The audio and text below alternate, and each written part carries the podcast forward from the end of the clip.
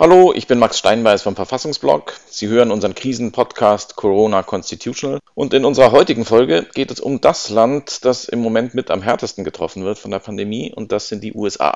Am härtesten getroffen nicht nur was die Infektionszahlen betrifft, sondern auch in der Art, wie die Regierung darauf reagiert, nämlich gar nicht oder jedenfalls viel weniger, als man erwarten und hoffen dürfte. Meine Gesprächspartnerin ist heute die Verfassungsrechtlerin und Rechtssoziologin Kim Lane Shepele Professorin an der Universität Princeton und den LeserInnen des Verfassungsblogs seit langem als eine der weltweit besten Kennerinnen des autoritären Populismus im Allgemeinen und des Regimes von Viktor Orban in Ungarn im Besonderen bekannt. Und das macht ihren Blick auf die so ganz andersartige, aber kein bisschen weniger gruselige Krisenpolitik der Trump-Regierung besonders interessant.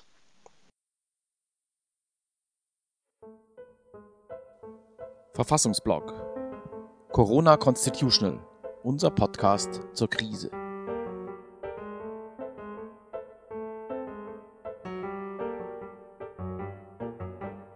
Hi Kim, how are you doing? Ah, well, here I am in the middle of the of the epidemic in the United States. Yes, you were an, an expert of both US constitutional law and, and Hungary, where you have lived and studied its slip into authoritarianism, like I think no one else has. And, and that's actually very interesting with the corona pandemic going on and both governments' reaction to it, the US and the Hungarian, which are extremely different but equally harrowing. Let's start with the US though. The US has become one of the hardest hit countries on earth. Uh, how is the emergency regime uh, in terms of combating pandemics designed, what possibilities are in place for federal government to take exception to the ordinary rules, and what use is the Trump administration making of them? Well, so the U.S. has actually quite a lot of emergency powers available to the president. And all he has to do is to declare an emergency and then use one of the powers that is given to him by statute. What's been so striking about this pandemic uh, is that actually President Trump has used so few of the powers that he could have used, and he's really used very few of the powers that he should have used. So this is actually a real crisis. Um, right now, as I speak, the U.S. is sort of the center of the pandemic in the U- in the world, actually losing more people per day than any other place on earth. Uh, and I live here in New Jersey, which is you know really just outside the hotspot that is New York. Um, so you know we all really care about this because it affects us. It turns out that the federal response to the crisis has been almost non existent. So the federal government controls something called the Center for Disease Control, uh, which is something that that is in charge of pandemics when they happen. They're the they're the technical experts. They should have designed a test. They they designed one that was faulty. There was never a priority put on all of this, so the U.S. is still not really testing. Um, of course, the U.S. also needs, as every place in the world does, um, masks and ventilators and, and you know protective equipment for the healthcare workers. And, and a lot of this stuff was stored in a kind of stockpile that the U.S. keeps by law just for these kinds of emergencies.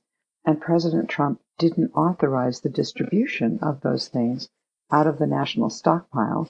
And instead, he said to governors, well, this is not really a federal matter. It's all up to you. You all go out and find masks and ventilators sending all the governors out onto the open market to try to bid for these things in a context in which all the states were competing against each other. And this both bid up the price and it didn't guarantee that supplies would go to the areas that were actually, you know, where the pandemic was most severe. Um, so this resulted in a kind of maldistribution of these things across the country. Um, there was also just in general a shortage. So another power the president theoretically at least has is the power to order private companies to produce supplies that are necessary for the national defense. So, so President Trump could have ordered the production of ventilators and masks and so on, and he simply didn't do it. And you go on and on through every single thing that the federal government could have done to mitigate the effect of this pandemic, and Trump failed every single time to use the powers that he had. Now, he's been out on television every single day, you know, commenting on things and often, in fact, usually contradicting the advice of experts who are trying to inform the public on what they should do to try to prevent the pandemic. So what we've seen is actually the underuse of emergency powers at the national level, and that has really affected the ability of the U.S. to get this pandemic under control. Yeah, that's actually um, not just awful to hear that, but also very strange, right? It's a, what you would expect from a right-wing populist, proto-authoritarian uh, ruler is that he would jump at a crisis like that, which would allow him to grab all sorts of powers and stifle opposition and such. And and uh, and this sort of underreaction, which is also a hallmark of authoritarian populist regimes in other countries as well, like for example in Brazil, is counterintuitive to say the least. And it's very much in contrast to what other regimes are doing, like for example Orban, the Orban regime in Hungary, which you know very well. So, so what is the difference? Why are these two sorts of overreaction and underreaction coexisting right now? Yeah, that's such an interesting question. So, you know, so first of all, I think in the U.S. that you know um, Donald Trump is not someone who has really respected expertise and scientific knowledge. In fact, if anything, at every turn he's tried to limit the impact of science and expert knowledge on his government. I think he also saw that this was a disaster coming and if you've watched him for a long time, one thing you realize is that whenever he thinks something bad is going to happen, he wants to go and get out of the way of it so he can blame other people for the bad thing when it happens. And it's not his responsibility. So Trump has basically teed this thing up to be a problem of the governors and the mayors and the local governments. And every time he gets on TV, he says, well, they're the ones that really are responsible. So that when this whole thing goes badly wrong, as it's, as it's doing, I mean, the U.S. still has pretty much uncontrolled spread, and it's unclear. You know, um, we certainly have not hit the peak of cases yet, and depending on the models you use, the U.S. may lose, you know, 60,000 at the low end, but 200,000 people at the high end. And no president wants to be responsible for that. So I think he's just teeing this up for the governors to take the blame when all of this goes wrong. Now, you know, Viktor Orban in Hungary doesn't have that possibility. So it's a very centralized government. There really is no one else to blame. And Orban sees that this thing is going to hit his system. And for 10 years that he's been in power, he's been underinvesting in the healthcare system. Like even before the virus came along, it was clear that the Hungarian healthcare system was failing. So doctors were leaving for higher paid jobs in the rest of the EU. There had been an underinvestment in just the physical plant and buildings and equipment and supplies.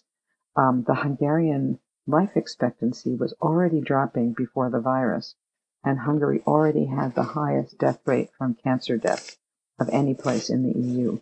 So you take a failing medical system and you put a pandemic on top of it, and Orban could see that this was going to be a catastrophe with no one else to blame but him because he's centralized all the power in his hands.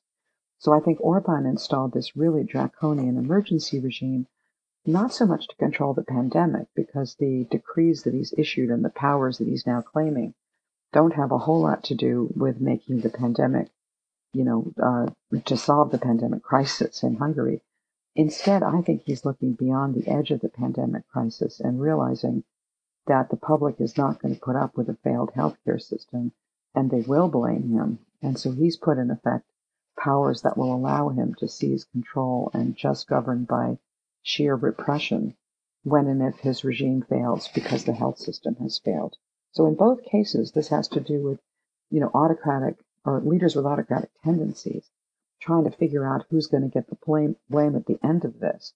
And, you know, Trump is just trying to put the blame on somebody else. And Orban knows that everything he's done means the blame lands on him. And then their responses are a result of that.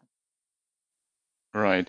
But um, in the US, unlike in Hungary, there are people to shift the blame to, which are the governors. And there's a, a, a large number of Republican governors among them who are equally uh, in denial about the crisis and show the same pattern of underreaction. So is is this just incompetence, or is there maybe may there be even be a strategic point to it? Like, for example, uh, given the long-standing policy of the Republican Party, of parts of the Republican Party, to starve government and to abolish taxes and so forth. Uh, so could this be seen as even a strategic attempt of pushing the country further towards some sort of a libertarian dystopia full of terrified, heavily armed, distrustful militiamen? Yeah, well, that's the nightmare that that uh, that we're worried about. So one thing you see, I mean, both, I mean, with the virus as with everything else in the U.S., there is a huge partisan split over just what the facts are. Right? It used to be the case that our partisan splits in the U.S. were over different theories of government, but now they're actually over what is concretely the case. So there is a kind of right-wing media network that has been denying the existence of the virus for a very long time, denying that that uh, a kind of lockdown policy or a social distancing policy would do anything about it. And so, in many cases, what you see are Republican governors responding to this media environment in which they live, in which all the expertise and all the science has been denied for a long time. Um, and so, I think that's part of it. But I think you're also right to point to the thought that that these are that the Republican Party, or at least the a particular strand of the Republican Party, has been on the record for a long time saying basically that we should minimize everything the state does because private responses are so much more effective. And so this response to the virus, which requires, you know, really massive intervention by the state, I mean, shutting down the whole economy, making everybody stay at home. I mean, there could be no more dystopian view if you're a libertarian, right, than that. So I think that there's been a real reluctance to use the kind of measures that we all know are effective, in, or at least many of us know are effective in preventing this virus because they do represent such an intrusion by the state. And you have seen that it's Republican governors, it's this Republican president, you know, Donald Trump, who have been reluctant to use those powers. And instead, what you see is that they're trying to say that this can all be solved by volunteer efforts on the part of citizens and by private enterprise and so on. So a hallmark of the response by the Republicans has been to say, well, the private sector will develop tests and the private sector hospitals will figure out how to get more beds. And when there's been this giant mask shortage, what has, what has actually happened is that many people, you know, are ripping up their old t-shirts and literally making their own masks. so when, and, and, there has been this, this quite, you know, amazing response from private business and from individuals. And the Republican governors and the Republican president point to all of that as a success and say, you didn't really need a government to do anything because you're resourceful enough to do things on your own. Well, you know, many of us are saying that that really isn't enough. And if it weren't for our governors and mayors who have been out ahead of this, I think the whole situation here would be even much more dire. Right. I mean, uh, a pandemic like this has a way of proving itself as a fact uh, by by the simple fact that people are dying in droves, right? And this experience has first hit New York, and but but eventually it's going to hit every corner of the United States equally, or maybe not equally, but still um, in a very dramatic way. And then you, people will be able to compare who is more successful in managing the crisis uh, and who is not. Would that be uh, an, an, opportunity to actually put this uh, Republican strategy to a stress test? Well, yes and no. So what's really remarkable, and when you live in a in a media environment like we all do in the U.S., is the ability of the of the far right media to take any set of facts and spin them to mean their opposite. So one thing you start seeing already is a drumbeat of news coming from these kind of science denying uh, uh, segments of the media to say, well, really the virus isn't killing people. It's pre-existing conditions, right? People who were sick already are the ones who were dying. And what can we do about that? Because many, in many occasions, the reason why people are sick are due to lifestyle things. We have a, you know, epidemic of diabetes because people tend to be, you know, overweight in the U.S., for example. And so you can already see the conservative media teeing this up to be not, you know, a worldwide pandemic that's, has, you know, is sweeping over the U.S. like a giant brush fire, but rather it's, it's something that comes along and hits people who are already weak. And, you know, there's been a lot of discussion. It's almost like survival of the fittest.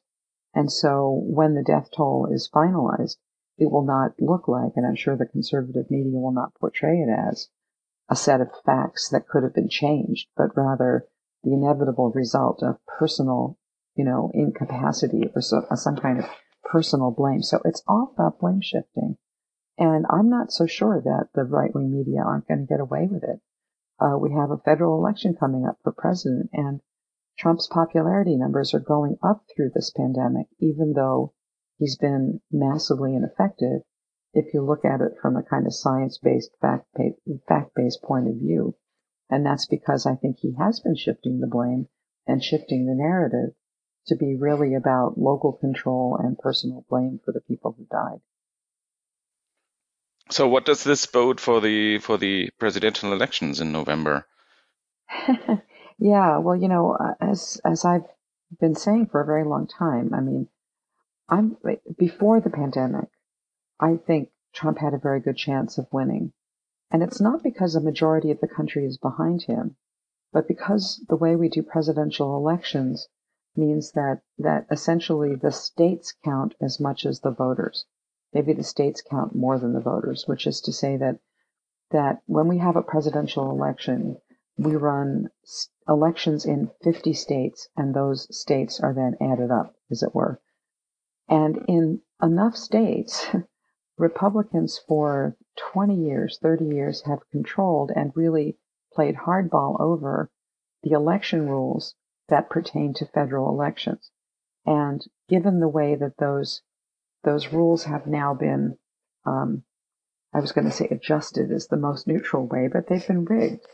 That in order to become president in the United States, you need somewhere like five to seven percent more of the popular vote than you know, than your opponent, which means that it's not enough for the Democrats to get a, a majority of votes.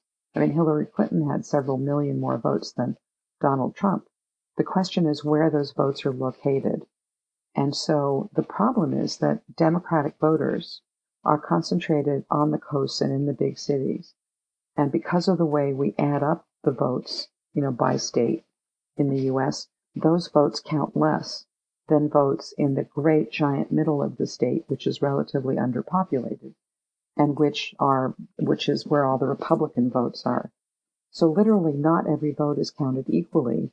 And as we come up to the election, Trump really has a structural advantage because Republicans now have this five to seven point, you know, structural advantage. So the question is whether the pandemic has really affected that. And if you look at the maps of where the pandemic is most serious, it's most serious in the Democratic states, which weren't going to vote for Trump anyway. And it could well be that the Republican areas of the country are simply not hit as badly as the Democratic areas of the country for the same reason that rural areas everywhere are less badly hit than cities. And that may mean that Trump's underlying base vote is really not that affected by the pandemic. Wow, that's really grim, I have to say.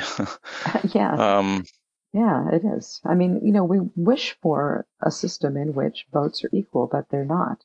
And actually, this week we had a we had a very good example of this, a kind of preview of the November election, because the state of Wisconsin, which is a state that has many more Democratic voters than Republican voters, but the Republicans dominate in the state legislature because they controlled the drawing of the districts so that the Democratic votes are all concentrated in a few districts, and so the Democrats simply don't win that many seats. The Republican controlled legislature, you know, essentially acted in such a way that a, a primary election had to go forward in the state this week, even though the, the state was hitting its peak of virus uh, infections. And of course, the virus infections were more serious in the cities, which is where the Democratic voters are. So the Republicans forced the primary to go forward. That primary then resulted in, of course, much larger turnout in the Republican areas where the virus was less of a threat. And in the highly Democratic areas of the state, you know, voters had to take their lives in their hands to go to vote. In Milwaukee, which is the biggest city, and where, again, you know, overwhelmingly the voters there are Democratic, the number of polling places was reduced from close to 200, which is the normal in a typical election in Wisconsin, that the number of polling places was reduced to five because the election workers, who are mostly older people, wouldn't go and actually staff the staff the polls because of the virus. So then you get the entire city lining up at five polling places, which means longer in these crowded areas. Um, I mean, it was just it was terrible. We don't know the results yet because the results won't be made um, evident till next week. But there were a whole series of legal challenges to going forward with the with the election in a pandemic. And in what I take to be the worst signal of all out of the Wisconsin primary election is that there was an, an emergency appeal up to the U.S. Supreme Court saying, you know, postpone the election, allow ballots to come in late by mail, you know, and the Supreme Court weighed in on the eve of the election and said, no, go forward with the primary. And which is to say, the Republican majority, it split along party lines, and the Republican majority on the Supreme Court basically upheld the, the policy of the Republicans in the state of Wisconsin, even though it threatened people's lives. And I think that's a foretaste of what's going to come. The U.S. Supreme Court, not just in this case, but in virtually every voting case that it's had before it uh, since the year 2000 has always ruled in favor of the Republican position on every single election issue. And I have the feeling that this year is going to be no different.